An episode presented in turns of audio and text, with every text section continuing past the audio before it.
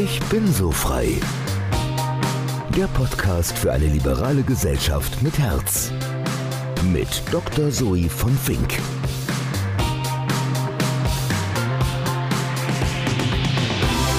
Herzlich willkommen zu Ich bin so frei. Der Podcast für eine liberale Gesellschaft mit Herz. Mein Name ist Zoe. Zoe mit Accent aigu. Heute spreche ich mit der Kulturmanagerin Eva Niewebur. Eva bringt Künstler, Menschen und Räume zusammen. Und zwar nicht die üblichen Verdächtigen. Sie schafft neue Räume und erschließt neue Zielgruppen. Denn Kunst, so Eva, braucht Resonanz. Wir sprechen darüber, wie sie mit 23 Jahren ihre eigene Agentur für Kulturmarketing gegründet hat. Dort hat sie Unternehmen wie BMW für Kultursponsoring begeistert. Heute arbeitet sie für das Immobilienunternehmen Pandion das 4700 Wohnungen in Planung, in Bau in ganz Deutschland hat. Dort nutzt sie unter anderem leere Räume für Kunst und Kultur wie temporäre Galerien am Moritzplatz in Kreuzberg, Berlin.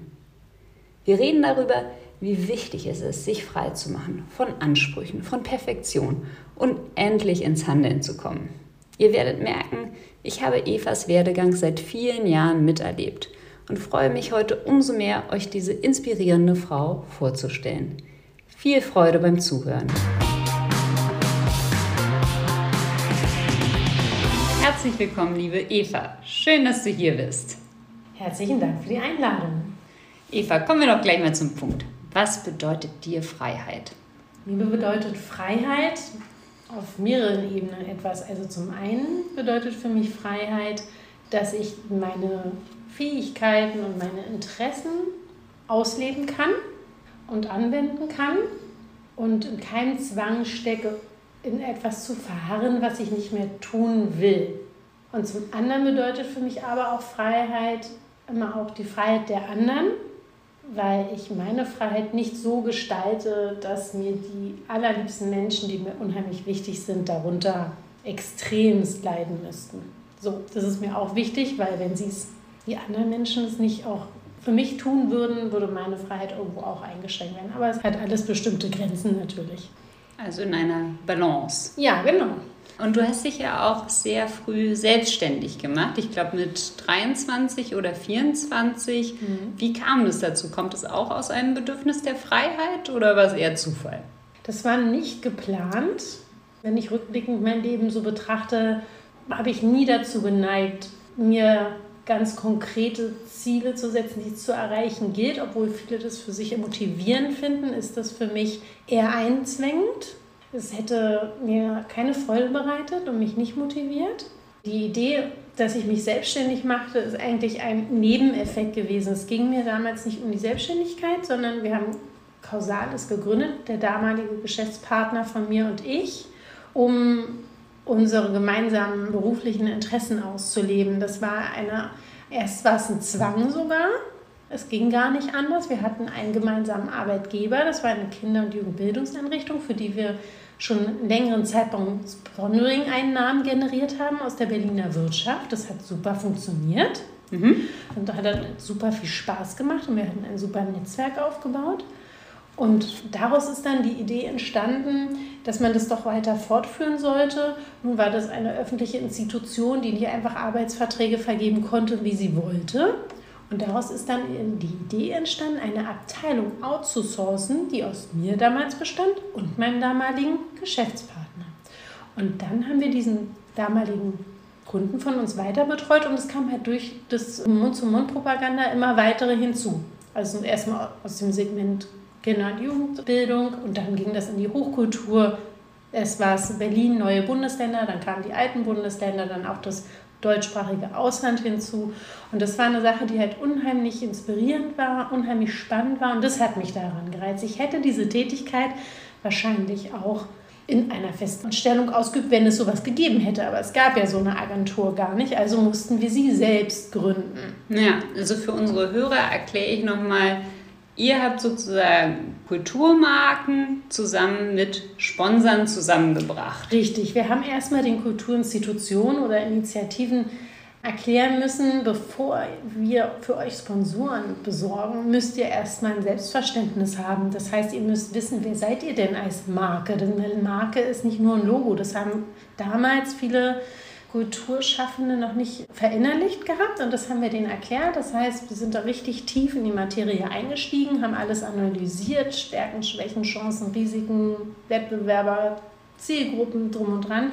Und dann haben wir halt auch ermittelt, wie wertig ist denn eure Kulturinstitution?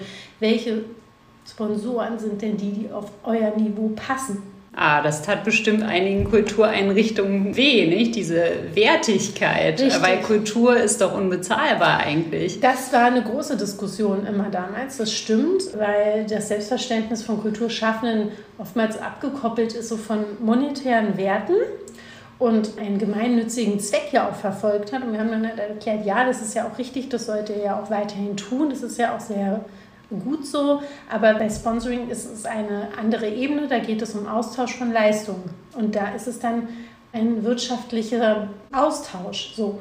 Die Transferleistung ist sozusagen die Kultureinrichtung oder die Marke, die Kultureinrichtung wird gefördert und dafür sieht das Unternehmen, was es sponsert, gut aus oder was ist die genaue Transferleistung? Ja, so ähnlich. Wir haben das Wort fördern tunlichst gemieden, weil wir wollten gar nicht auf diese Förderebene gehen, weil an dem Moment wäre die Kulturinstitution, die Kulturmarke zum Bittsteller geworden, wie bei einem Antrag bei einer ja. Stiftung. Mhm. So haben wir gesagt, ihr seid, werdet nicht gefördert, das ist auch nicht euer Förder, sondern es ist eine Sponsoring-Partnerschaft und haben sozusagen dann ermittelt, wie sind die Reichweiten, die ihr generiert, wenn ihr Werbung macht in eurem Stadtgebiet. So. Und wo wird der Sponsor überall mittransportiert? Was für einen monetären Wert hat es? Weil es kostet ja Geld, ein Plakat zu schalten. Wenn ein Sponsor dies tun würde, ohne Zutun einer Kulturinstitution, müsste er also viel Geld ausgeben, um irgendwo präsent zu sein. Also hat dieses Werbplakat oder ein Flyer oder eine Website auch einen gewissen Wert und der muss sich dann halt auch widerspiegeln in dem, was der Sponsor zahlt. Und obendrein kommen natürlich die ganz wichtigen Aspekte wie Image. Was ist das überhaupt für eine kulturelle Dienstleistung, wie es da geht, wie, wie viel kostet die auch und wie lange wird die angeboten, wie lange ist so eine Sponsoring-Partnerschaft. Also spielt halt eben auch Zeit natürlich und Qualität, die Namen, die da mitmachen, eine Riesenrolle. Das war also eine höchst komplexe Diskussion und sicherlich nicht auch auf einen Euro genau, darum ging es ja auch gar nicht. Letzten Endes ist es auch immer eine Verhandlungssache gewesen, was der hm. Sponsor am Ende des Tages zahlt. Ich kann mich erinnern, es gab, ihr habt einen Katalog rausgebracht, wo sich dann die Kultureinrichtungen sozusagen anbieten konnten und dann konnte man als Unternehmen darin blättern und sich was raussuchen, was genau passt. Kannst du mal vielleicht ja, aus der Geschichte heraus einfach ein schönes Beispiel nennen, was dich besonders beeindruckt hast oder wo du mhm. besonders stolz darauf bist, wen du zusammengebracht hast? Ja, richtig. Also wir haben ein Jahrbuch rausgebracht, das nennt sich Kulturmarken. Das gibt es auch immer noch, beziehungsweise heißt jetzt in einer ähnlichen Form. Und das war sozusagen der Türöffner, um mit den Unternehmen ins Gespräch zu kommen. Das war, hat nicht den Zweck gehabt, dass sie sich wie in einem Modekatalog irgendwas aussuchen konnten. Das war uns klar, dass es nicht dazu dienen kann, aber das macht erstmal einen bleibenden Eindruck. Das sah halt auch super schön aus. Die Leute haben das gerne behalten, war flankiert von ganz tollen Fachbeiträgen von Bekannten und Profis. Und dadurch haben die Leute sich das öfters auch angeguckt. Und eine schöne Maßnahme, die daraus entstanden sind, ach, das waren halt ganz viele kleinere auch. Das war eine extrem kleinteilige Arbeit und ich war über jeden Erfolg davor. Aber was ich besonders schön fand, dass zum Beispiel die Heinrich-Böll-Stiftung, die habe ich zusammengebracht mit einem Unternehmen aus der Solarenergiewirtschaft. Das hat natürlich super gut gepasst, weil die Heinrich-Böll-Stiftung nun sich auch viel mit dem Thema Umweltschutz beschäftigt hat. Und ich fand es auch immer sehr erfreulich, wie offen das Unternehmen BMW agiert hat. Die haben sehr breite Kulturförderung getätigt und haben halt auch, weil sie uns vertraut haben, unsere eigenen Veranstaltungen als Sponsoren betreut. Wir haben ja nicht nur das Buch rausgebracht, sondern wir haben dann auch einen Wettbewerb veranstaltet für die besonders interessanten Kulturinstitutionen und Kulturschaffenden, die wir im Laufe unserer Jahre kennengelernt haben. Und die haben dann eine Jury sich gestellt und die Jury hat dann die Besten der Besten ausgewählt. Und da hat sich unter das BMW eine Zeit lang sehr engagiert und dann auf der Preisverleihung halt alle Gäste hin und her kutschiert. Ja, also das war der Kulturmarken Award. Das wäre ein größeres Event in Berlin. Ne? Richtig, genau. Es hat vielerorts stattgefunden. Das erste Mal im größeren Rahmen. Das erste Mal war es im Admiralspalast, da erinnere ich mich noch. 2009 und wir waren im Schillertheater und im Tippi am Kanzleramt fand ich es aber eigentlich am, am schönsten, weil das der intimste Rahmen war, auch wenn es nur ein Drittel der Besucher dann waren. Und was war da dein spannendster Klient, also von Unternehmensseite und auch von Kulturseite? Mm, das war ehrlich gesagt der erste.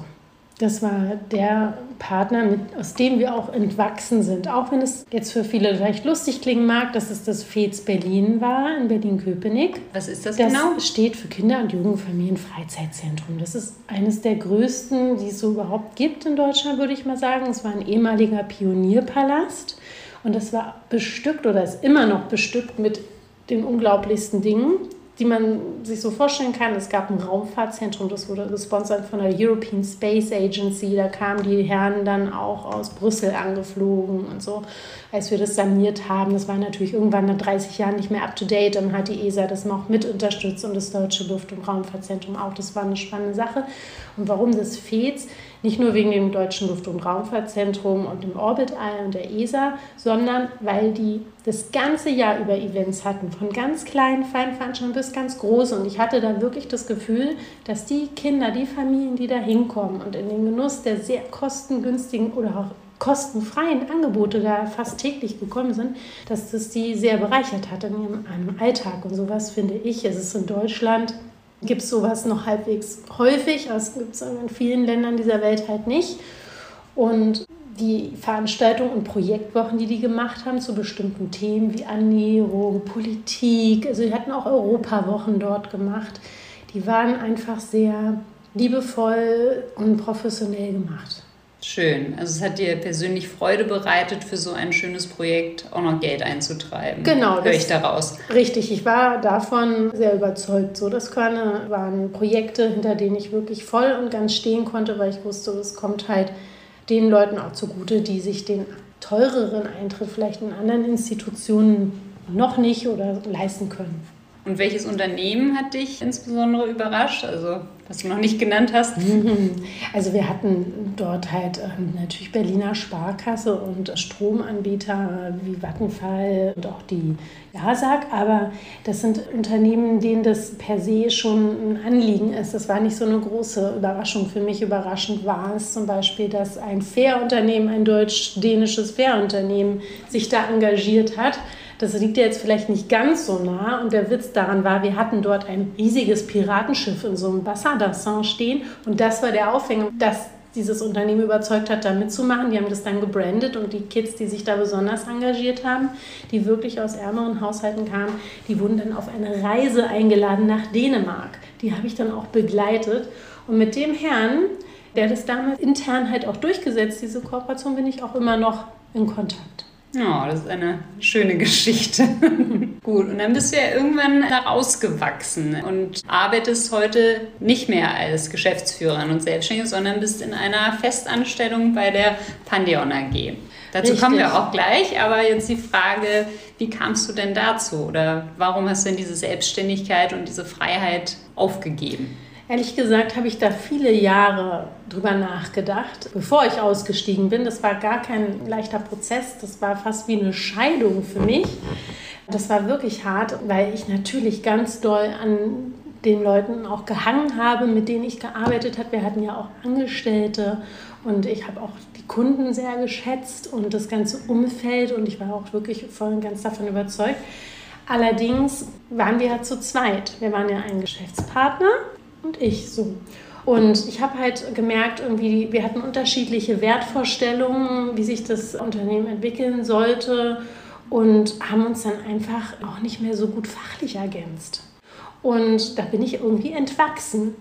Also wie ich eine hab, Ehe, die sich auseinandergelebt richtig, hat. Richtig, ich konnte die Vision nicht mehr teilen und nicht mehr die Werte teilen. Und das ist mir halt unheimlich wichtig, dass ich dahinter stehen kann und dann mit gutem Gewissen auch arbeiten kann.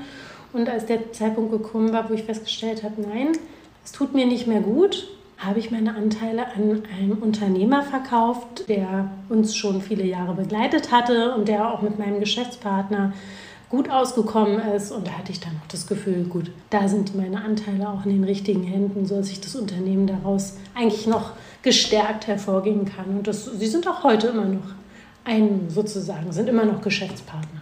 Also du hängst da noch mit drin. Pardon, nein, ich nicht mehr. Ich habe immer peu à peu meine Anteile verkauft. Das war also nicht von heute auf morgen gleich meine 50 Prozent verkauft, sondern immer Stück für Stück. Und der Geschäftspartner, der heute jetzt beteiligt ist an dieser Firma Causalis, der ist immer noch dabei und wir sind immer noch guten Kontakt und ich erkundige mich da auch so ab und an, wie es so läuft, ob alles okay ist. Es ist mir halt eben auch wichtig, ja. dass ich das Gefühl habe, dass ich das in guten Händen gelassen habe. Also du hast ja jahrelang ein Unternehmen erfolgreich geführt, auch als Frau, auch als junge Frau. Warum denkst du, gibt es denn so wenig Unternehmerinnen? Oder was braucht es?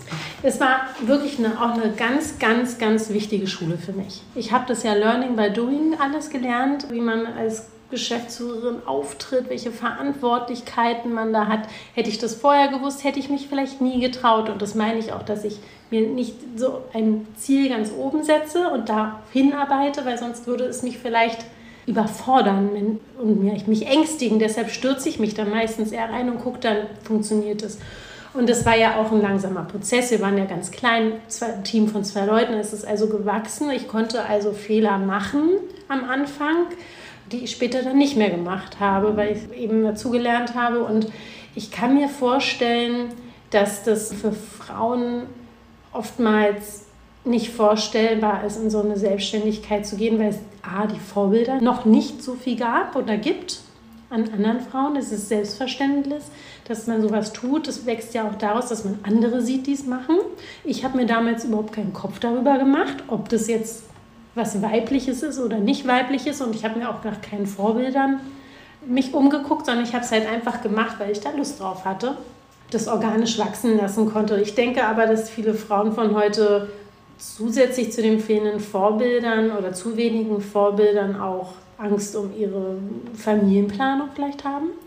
Dass sie denken, diese Selbstständigkeit ließe ihnen nicht genügend Raum, um eine Familie zu gründen, was aber meines Erachtens überzogene Ängste sind. Und du hast auch gerade von einer Fehlerkultur gesprochen. Also es gehört ja dann anscheinend dazu, auch anfangs Fehler zu machen. Was ist denn das Schlimmste, was dir passiert ist oder was, was hast du denn daraus gelernt? Denkst du, es gehört einfach dazu? Ja, ich denke, es gehört dazu. Ich finde es auch überhaupt nicht schlimm, Fehler zu machen. Also im Gegensatz zu anderen Menschen mache ich da kein riesengroßes Theater draus, auch wenn andere Menschen Fehler machen, die ich nicht verursacht habe, sondern halt beobachte oder unmittelbar mitbekomme, ist das für mich überhaupt kein Thema. Ich denke, dass der Perfektionismus und der hohe Anspruch auch von vielen Leuten an so eine Selbstständigkeit vieles dann doch in Sande verlaufen lässt, dass die Leute sich zu sehr Druck machen und sagen, es muss jetzt eine perfekte Geschäftsidee sein, muss so und so ausgearbeitet sein. Es ist dann so komplex und so schwer in der Umsetzung, dass sie es nie machen. Mhm. Das ist auch in vielen anderen Bereichen so, nicht nur im Unternehmerischen, sondern auch in anderen, finde ich. Und da gehöre ich nicht zu. Ich bin noch nie ein Perfektionist gewesen. Dadurch habe ich mich auch nicht so unter Druck gesetzt und hatte nicht, keine Angst, das einfach auszuprobieren. Ich hatte auch am Anfang gar nicht viel zu verlieren. Es wird erst schwierig, wenn es um Kredite geht zum Beispiel. Das war ein Punkt, wo es echt ernst wurde, wo ich auch lange überlegt habe, nehmen wir einen Kredit auf, um zu wachsen das war für mich ein harter Schritt. Das war damals dann für mich mit Ende 20 plötzlich total viel Geld und beängstigend, plötzlich irgendwie Schulden bei einer Bank zu haben.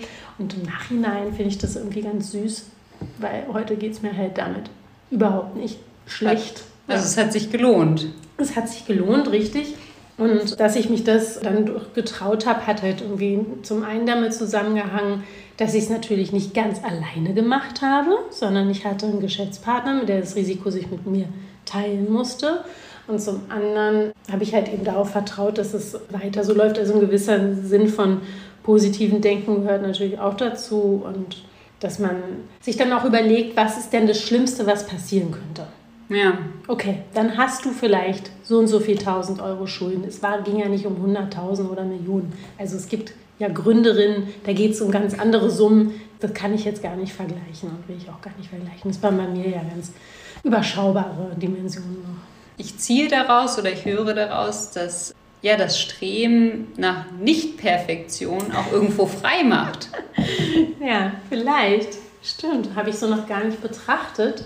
Ja, also es hält, bin ich davon überzeugt, auf jeden Fall davor ab, zu viel Ängste zu haben und nicht voranzukommen. Also Menschen, die so viel Ängste haben und nach so viel Perfektion streben, die lösen in mir was aus. Da merke ich dann immer, da brodelt, fängt es an an mir zu brodeln, wenn ich das höre. Freundinnen von mir in meinem Umfeld, die Geschäftsideen mit sich rumtragen, jahrelang. Und ich denke, Mensch, Mädel, mach's doch jetzt mal einfach. Und das sagst du dann auch, oder? Ja, in freundlicheren Ton. Okay. Ich hakte auf jeden Fall immer wieder nach. Du meinst, es gibt noch viel Potenzial ja, für absolut. weibliche Unternehmerinnen. Absolut, aber ich will ja auch nicht von mir auf andere schließen. Wenn andere für sich meinen, sie müssen das von jetzt auf gleich perfekt haben, bitteschön, dann dauert es vielleicht sechs, sieben Jahre, bis sie dann loslegen und dann wird es gleich ein Riesenerfolg im besten Sinne. Es kann ja auch funktionieren. Aber mir würde das zu lange dauern. Also ich bin eher so jemand, der dann Step by Step langsam und klein anfängt. Meinst du, man könnte etwas von staatlicher Seite tun, um irgendwie mehr Unternehmerinnen zu fördern? Ja, vielleicht gerade im Coaching-Bereich. Also das finde ich eine wichtige Sache, dass man also Coaches zur Verfügung hat oder auf die zugreifen kann oder die Vermittlung stattfindet, die genau auf solche Menschen zugeschnitten sind, die das merken. Muss ich denen irgendwie Mut machen, dass sie jetzt einfach mal anfangen und dem halt gerecht werden. Und da muss die Chemie dann stimmen und so weiter. Das ist natürlich ein schwieriger Prozess. Und allgemein so Bürokratie ist natürlich eine hohe Hürde. Also ne, wenn es um Anträge geht und Gründungen und so weiter, das ist halt mit wahnsinnig viel Papierkram verbunden. Und ich glaube, da erschrecken auch viele zurück. Du meinst in Deutschland selber den Start für den ja. als Gründerin. Genau. Und was könnte man da besser machen? Also Stichwort Bürokratieabbau. Ja, Digitalisierung natürlich vorantreiben.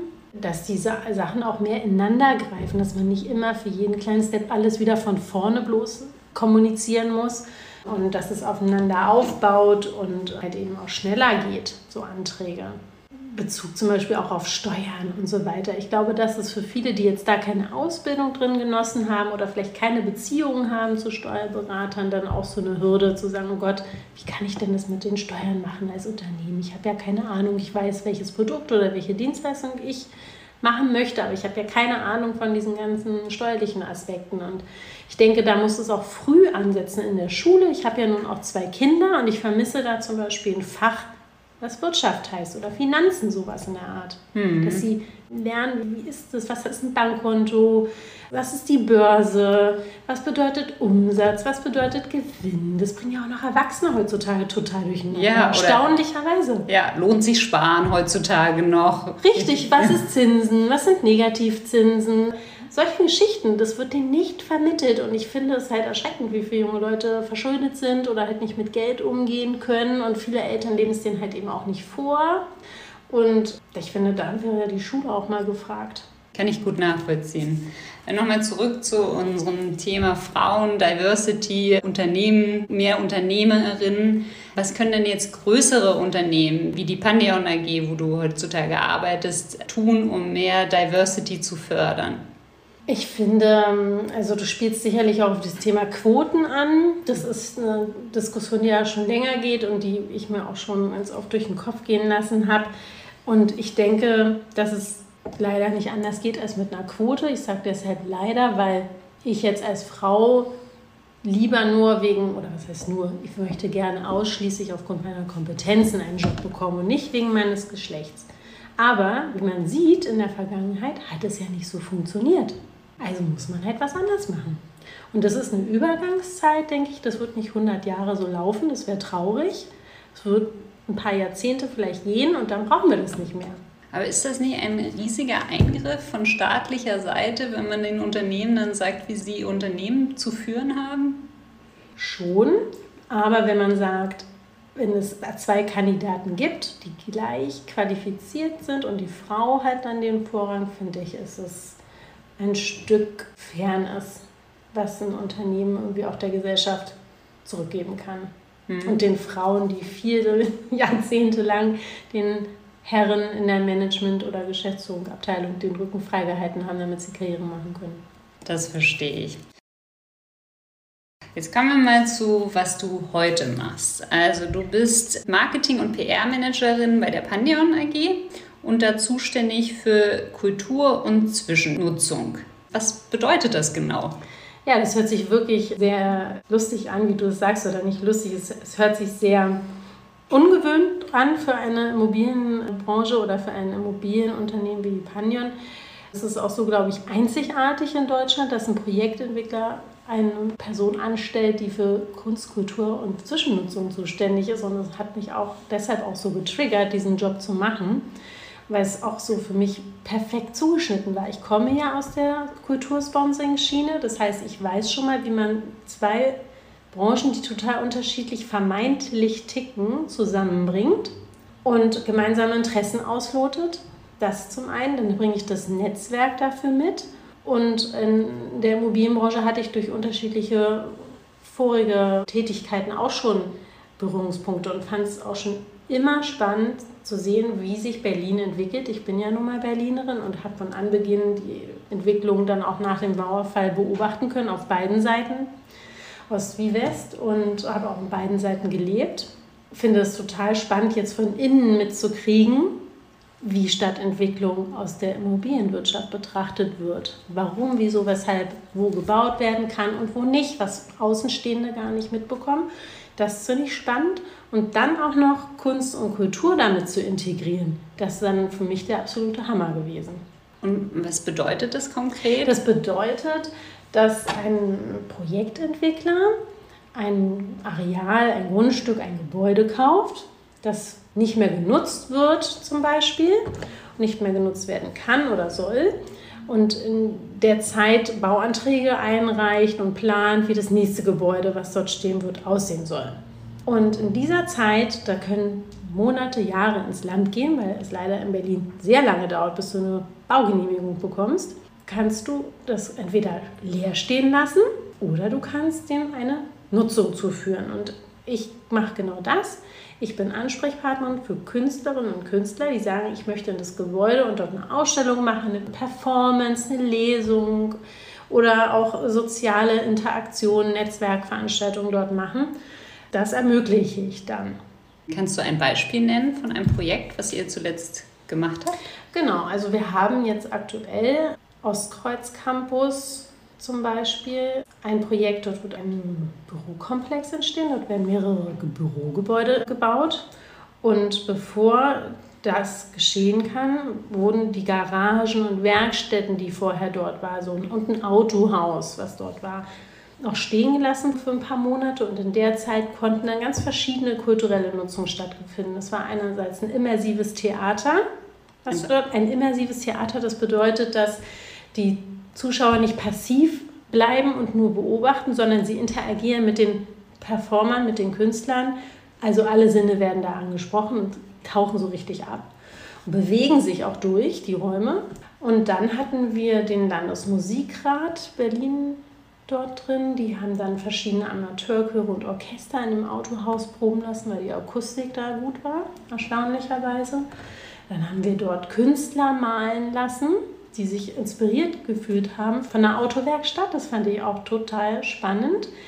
Die haben Collagen gemacht, auf die Wände gebracht direkt und abfotografiert beispielsweise oder sie haben Bilder auf Gemälde gebracht und wir haben dann teilweise diese collagierten Bilder, das nennt sich so ein bisschen wie Affischenkunst. Die Fotos, die davon genommen wurden, die haben wir zum Beispiel gekauft. Weil dieses Gebäude wurde dann abgerissen nach ein paar Monaten. Das heißt, die Kunst war dann auch futsch, das war vergänglich und das ist ja auch gerade das Spannende. Und wenn die Corona-Pandemie nicht gewesen wäre, hätten dort auch Besucher sich das ansehen dürfen. So hatten wir das dann halt nur im virtuellen Raum. Das sind aktuelle Projekte oder auch in Kreuzberg, in ehemaligen Transformatorenräumen, haben wir kleine Pop-up-Galerien eingerichtet, wo abwechselnd verschiedene Künstler und auch Gruppen und Veranstaltungen wie die Berlin Design Week Ausstellungen gemacht haben. Jetzt ist ja das Thema Wohnen in Berlin sehr, sehr umstritten. Nicht? Die Mieten steigen teilweise, es gibt irgendwelche Anträge auf Enteignung. Jetzt könnte man ja argumentieren, naja, jetzt hat sich das Unternehmen eine nette Kultur-Marketing-Managerin eingeholt, die die ganzen Kontakte zu Künstlern hat. Ist es nicht so eine Art, nicht Greenwashing, sondern Kulturwashing? Der Begriff ist mir bekannt und natürlich werde ich mit dem ab und zu auch konfrontiert. Allerdings möchte ich dazu sagen, dass, dass viele das auch überschätzen, was da passiert. Diese Zwischennutzungen tragen nicht dazu bei, dass dieses Unternehmen mehr Geld verdient. Das zum einen das kostet das Unternehmen Geld. So, weil das können sie sich leisten und möchten sie sich auch leisten. Weil sie halt auch nicht nur in monetären Dimensionen denken, sondern auch langfristig denken und sagen, gut, wir sind jetzt hier in einer attraktiven Stadt wie Berlin. Wir möchten, dass diese Stadt so attraktiv wie möglich bleibt, weil sie auch selber dort leben, weil sie dort ihre unternehmerische Zukunft auch sehen und sagen, Kunst und Kultur gehört maßgeblich auch dazu, dass sich Menschen in ihrem Viertel wohlfühlen. Und wenn wir den Künstlern diese Räume nicht zur Verfügung stellen würden, würde eine bestimmte Ausstellung niemals stattfinden. Die würde es niemals geben, weil sie den Ort gar nicht finden würden. Und dann frage ich mich doch, ja, was wollt ihr? Wollt ihr, dass was stattfindet, was möglichst auch kostenfrei ist vielleicht sogar? Oder wollt ihr, dass es gar nicht stattfindet? Und da bin ich halt pragmatisch und sage, natürlich wollen wir, dass es stattfindet. Weil es ist doch schade um jede Ausstellung, um jedes Theaterprojekt, was es nicht geben konnte. Und dass es so wenig Raum gibt für Kunst und Kultur, liegt nicht alleinig an Projektentwicklern, die in Berlin tätig sind, meiner Meinung nach, sondern es liegt auch daran, dass Berlin vor einiger Zeit sein ganzes Tafelsilber verscherbelt hat und keine Räumlichkeiten jetzt mehr zur Verfügung hat oder viel zu wenig Räumlichkeiten zur Verfügung hat. Also der Fehler, der wurde vor 20 Jahren ungefähr begangen und der wirkt sich bis heute aus und wird halt immer schlimmer durch diesen Fehler damals. Es ist nicht Aufgabe eines Projektentwicklers, Künstlern Ateliers zu bauen, sondern das ist eigentlich vornehmliche Aufgabe eines Staates, Künstlern, die sich, die nicht ausreichend finanziell ausgestattet sind, kostengünstige Räume zur Verfügung zu stellen. Und wenn wir dann noch kostenlos welche hinzugeben, dann ist es eigentlich nur schön. Deshalb verstehe ich dann halt auch nicht immer diese total misstrauische, negative Haltung, weil wie gesagt, monetäres Ziel wird damit nicht verfolgt. Ja, das in aller Deutlichkeit mal so zu hören, macht es auch nochmal klar. Also wenn ich dich richtig verstehe, die, die Räume wären ja eh leer genau. und hässlich ja. und ihr nutzt die einfach in der Zeit oder stellt sie zumindest zur Verfügung. Richtig, es hat auch was von Nachhaltigkeit. Ja? Ein Gebäude hat einen Zweck zu erfüllen und ist kein Selbstzweck und es stehen zu lassen, verrotten zu lassen, es kostet ja auch Energie, bis dieses Gebäude allein da steht. Es muss auch bewacht werden in manchen Fällen.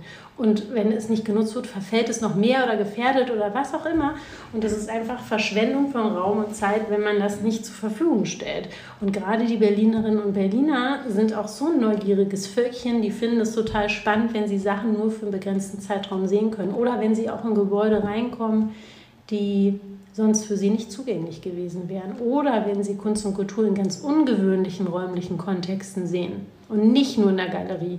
Und da sind wir noch bei einem anderen Punkt. Es gibt auch Berührungsängste von bestimmten Bevölkerungsschichten, die sich nicht unbedingt in ein Museum oder in eine Galerie bewegen. Diese Menschen, das hat was auch mit Audience Development zu tun und Outreach, was so jetzt Begriffe sind, die in der Kulturlandschaft umherfliegen, kann man einfacher in solche ungewöhnlichen Räume locken, weil sie vielleicht sowieso auf dem Weg dort vorbeikommen und sie dann aufmerksam darauf werden. Zum Beispiel auch Bauarbeiter. Unsere Bauarbeiter finden es toll, wenn eine Vernissage ist und kommen dann nach der Arbeit da vorbei. Boah, cool und kommentieren das, unterhalten sich mit den Künstlern und das ist allein schon mal die ganze Sache wert gewesen. Schön. Das sieht wirklich schön an. Es hört sich ja auch also nach Innovation an, erstmal auf die Idee zu kommen, diese Räume, die es ja sowieso gibt, zu nutzen. Was glaubst du denn, braucht ein Unternehmen, um besonders innovativ zu sein? Vor allem Mut, neue Schritte zu gehen, finde ich. Und halt auch Mut, um bei dem Anfangsthema auch Fehler zu machen. Man kann Fehler immer revidieren. Man kann daraus lernen, man kann alles dann besser machen. Immer diese Zeit irgendwie hinfallen, aufstehen und weitermachen. Und nicht den Anspruch haben, dass man die Nonplusultra-Lösung sofort findet, weil es kann gar nicht funktionieren, weil es in der Praxis ist es immer anders. als man denkt. Und daraus kann man am besten lernen. Und ich vermisse bei Unternehmen in Deutschland oft diesen Mut. Also hast du ein konkretes Beispiel im Sinn, wo du denkst, dass der Mangel an Mut einfach dazu führt, dass wir weniger Innovationsgeist haben? Ja, ich kann das nur allgemein sagen, weil ich niemanden jetzt in diesem Kreis jetzt hier kritisieren möchte, so konkret. Oftmals werden kreative Ideen so lange zerredet, bis es keiner mehr Lust hat, sie umzusetzen. Und so totgeredet mit Argumenten, die oftmals Hanebüchen herbeigezogen sind, total viel zu theoretisch. Also oftmals ist die Diskussion viel zu theoretisch an den Unternehmen und dadurch wird es dann tot gemacht. Es fehlt auch, auch mal der Mut, den Konsumenten oder den Kunden, wie auch immer man sie nennen möchte, vor den Kopf zu stoßen mit was ganz anderem, ja, ohne jetzt jemanden zu verletzen, das meine ich nicht, sondern oder zu beleidigen, sondern mit was Ungewöhnlichem um die Ecke zu kommen, was vielleicht nicht sofort verständlich ist und das auch mal auszuhalten. Und das mal auszuhalten und zu probieren, was passiert auch in the long term. Ja? Meinst du, dass es eher so eine Art, wie soll man sagen, Zensur gerade zu gibt, dass man nichts falsch machen Richtig, möchte? Genau das. Und dass das uns hemmt in unserer Entwicklung. Genau, also davon bin ich fest überzeugt. Ich finde es wichtig, wenn man sich Gedanken macht, ohne Frage. Und man sollte nicht total unüberlegt machen. Ich will jetzt nicht, dass man den Eindruck hat, dass ich jetzt so ticke, aber man sollte es auch nicht übertreiben. Mit der Perfektion. Mit der Perfektion und mit der Angst und niemandem wehtun zu wollen und wie allen gerecht zu werden, dann wird es ein Einheitsbrei. Und was denkst du, kann man von staatlicher Seite noch tun, um Kultur in Berlin besser zu fördern? Also auch aus deiner Expertise heraus als äh, Kulturmanagerin davor. Mhm. Ganz praktisches Beispiel ist, wenn du als Kulturinstitution öffentliche Gelder bekommst und zeitgleich Gelder aus der Privatwirtschaft, verlierst du deine Gemeinnützigkeit, sobald du die Höhe der Sponsoringgelder dein eigene deinen eigenfinanzierten Umsatz oder selbst verursachten Umsatz übersteigt. Also wirst bestraft, wenn du privates Kapital Wenn es bekommst. zu viel wird, ja. Also wenn das, das Sponsoringgeld so überhand nimmt, dass es höher ist als der Umsatz, den du aus deinen Ticketingverkäufen beispielsweise erlöst, als gemeinnützige Organisation wohlgemerkt, dann verlierst du, kannst du die Gemeinnützigkeit verlieren. Und das kann bei kleineren Projekten recht schnell passieren die nicht so hohe Ticketingpreise veranschlagen, weil sie vielleicht bestimmte Zielgruppen erreichen wollen. Das ist mir in der Praxis schon vorgekommen. Und das ist, finde ich, sehr schade. Aber vielleicht macht es ja teilweise Sinn, damit ein Unternehmen eine Kultureinrichtung nicht komplett kaufen und monopolisieren kann, oder? Ich verstehe, was du meinst, dass es nicht so eine schiefe Abhängigkeit wird aber ich sage mal so, wenn man eine Kulturinstitution vertraglich und einen Sponsor für ein Jahr bindet ja, und nicht für zehn Jahre oder fünf Jahre, dann sehe ich da die Gefahr nicht. Ja. Manchmal gibt es in der Kunst und Kultur einfach auch einmalige Veranstaltungen, so Pop-up-Events, die sind so teuer und die können die sich gar nicht leisten. Und dann, finde ich, könnte man halt genauer hingucken und sagen, okay, es ist eine Ausnahme und das nicht einfach nur so pauschalisieren dann denke ich auch, dass Kunst und Kultur mehr öffentliche Förderung generell verdienen würden. Die Menschen verdienen einfach wahnsinnig wenig in dieser Branche. Sie tun es aus Idealismus, diesen Job, ja. Und vielleicht ist dem einen oder anderen Geld nicht ganz so wichtig, aber sie müssen halt irgendwie auch eine Familie ernähren. Wie könnte der Staat es dann besser unterstützen? Also welche Rahmenbedingungen wären dann gut für Künstler oder für kulturelle Einrichtungen? Ich finde, das Budget müsste erhöht werden, also ganz klar. Und die Kulturinstitutionen sollten auch angehalten werden und mehr gecoacht werden in die Richtung, wie sie noch mehr Erlöse selber erwirtschaften können. Ja, mhm. Also ich bin nicht nur ein Verfechter von öffentlichen Förderung, sondern ich bin auch eine Verfechterin davon, dass man sich Gedanken macht, welche Einnahmemöglichkeiten gibt es denn auch über das Sponsoring hinaus. Also Sponsoring ist ja nur ein kleines Tool von ganz vielen Finanzierungsinstrumenten. Da gibt es ganz interessante Sachen. Und da finde ich die Kulturinstitutionen hier noch ein bisschen verschlafener als im europäischen Ausland. Wenn ich dich richtig verstanden habe, bist du ja auch nicht deinen Kollegen, Kolleginnen entrückt, sondern ihr seid eher mehr zusammengerückt durch die Digitalisierung. Oder habe ich dich missverstanden? Du hast mich schon richtig verstanden, aber vielleicht mache ich es nochmal deutlich, weil das räumlicher bei mir ein bisschen kompliziert ist. Mein Team sitzt in Köln, ich arbeite in Berlin. Ich arbeite aber auch mit einem Team eng zusammen, die in Berlin sitzen. Also ich habe sowohl Berliner Kolleginnen und Kollegen als auch in Köln. Mhm. Und mit denen in Köln bin ich über die digitalen Wege sehr eng zusammengerückt und mit den Berlinern natürlich dann im Büro selbst. Und beides finde ich aber wichtig. Bist du jetzt voller Enthusiasmus, sozusagen wieder loszulegen mit Projekten? Blickst du da positiv in die, in die Zukunft, wenn du jetzt die sinkenden Zahlen siehst? Ja, ich bin da positiv eingestellt, auf jeden Fall. Ich bin noch nicht sicher, ob das im Herbst alles so glatt laufen wird. Das wird sich zeigen. Da gibt es ja momentan in unterschiedlichen europäischen Ländern so ein paar Anzeichen, die mich nicht erfreuen. Aber ich denke, im Großen und Ganzen bin ich ja positiv und denke, das wird in Deutschland. Äh, die Leute werden vernünftig sein, werden sich impfen lassen, werden vorsichtig sein und dass sich die Entwicklung so fortsetzt, wie sie jetzt ist. Wenn ich jetzt nochmal deinen Lebenslauf betrachte und deinen Werdegang, dann sehe ich ja so einen roten Faden und der hat viel damit zu tun, Menschen zusammenzubringen und Ideen zusammenzubringen. Würdest du denken, das ist so deine Mission, also Menschen und Ideen, Unternehmen, Kultureinrichtungen zusammenzubringen zum Guten? Das auf jeden Fall. Und begleitend dazu den Leuten auch Tipps zu geben, wie sie das, was sie da machen möchten, noch besser zu kommunizieren und noch besser zu vermarkten, wenn es den Wunsch gibt. Ja, wenn es den Bedarf gibt. Das ist auch eine Mission von mir, kreative Ideen sich zu überlegen, was man drumherum bauen könnte. Also ich höre heraus, du bist eine große äh, Pragmatikerin. Also du denkst nicht nur an den Künstler als solches, sondern denkst dir, ja gut, und was macht man damit und wie schafft man, wie generiert man Mehrwert?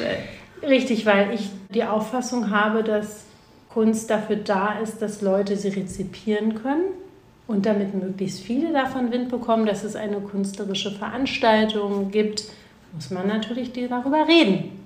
Mhm. Das muss kommuniziert werden und das ist in einer großen Stadt wie Berlin mit so viel Angeboten in normalen Zeiten einfach schwer. Das empfinde ich auch als meine Mission.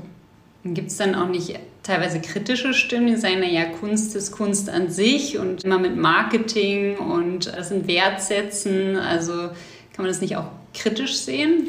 Natürlich kann man das kritisch sehen, aber ich denke mir dann, wenn der Künstler das nur für sich machen möchte, dieses künstlerische Produkt, ist es sein gutes Recht. Kann jeder machen in seiner Werkstatt, nur für sich irgendwas basteln. Da habe ich überhaupt kein Problem mit. Aber wenn man den Anspruch hat, dass eine Öffentlichkeit diese künstlerische Zwischennutzung oder eine künstlerische Produktion wahrnimmt, ja, dann muss man auch was dafür tun, weil das in Berlin einfach nicht von selbst passiert und es ist einfach wahnsinnig viel Energie in so ein Projekt geflossen, das weiß ich, und viel Zeit und Geld. Und wenn dann kaum jemand kommt oder viel zu wenig Menschen kommen, finde ich das einfach verdammt schade. Das ist eigentlich ein, ein schöner Kreis der Anfangsfrage zu Freiheit. Also es geht um künstlerische Freiheit, es geht um dann den Zugang dazu und dass wir insgesamt breiter werden, dadurch, dass wir einfach Zugang dazu bekommen, oder? Ja, das hast du sehr gut zusammengefasst. das hätte ich nicht besser sagen können. Ja, gut. Dann eine letzte Frage, wenn du gestattest. Wie blickst du dir in die Zukunft und, und was wünschst du dir eigentlich von der Zukunft? Ich wünsche mir vor allem von der Zukunft mehr Offenheit, gerade in Berlin. Ich wünsche mir, dass die Menschen vorurteilsfreier aufeinander zugehen, kein Lagerdenken mehr hegen, sondern es mehr ein Miteinander gibt, dass es auch nicht mehr dieses Aufputschen gibt von Skandalen, dass es insgesamt sachlicher zugeht, weniger emotional in bestimmten Debatten in unserer Gesellschaft. Und insgesamt, dass Toleranz unser höchstes Ziel bleibt und respektvollen Umgang mit Menschen. Das ist mir sehr wichtig für die Zukunft, das wünsche ich mir, dass die Menschen, die jetzt in der Pandemie gelitten haben, darunter, dass sie beruflich oder familiär auch sehr eingeschränkt waren, dass sie jetzt nach vorne blicken nicht mehr grübeln und hadern, sondern dass sie jetzt loslegen. So wie du und so mutig wie du. Vielen Dank, liebe Eva, für diesen wirklich schönen Beitrag, für deine Vision, für das, was du zurückgibst an Kulturschaffende, an Unternehmen. Vielen Dank, dass du da warst. Vielen Dank, es hat mir auch sehr viel Spaß gemacht. Hoffe, die Folge hat euch gefallen und wer sich für das Thema kulturelle Zwischennutzung von leerstehenden Räumen interessiert, es gibt den Verein Transiträume, transiträume.org, da kann man sich informieren. Eva ist da auch mit im Vorstand. Nächste Woche habe ich Nora Müller, Leiterin des Hauptstadtbüros der Körperstiftung, zu Gast. Und Nora berichtet von der Freiheit, als ehrlicher Makler agieren zu können. Sie redet über ihre sprechende Karte, aus der sie Ideen schöpft und äußert ihre drei Wünsche an die nächste Außenministerin oder den nächsten Außenminister. Bis zur nächsten Folge.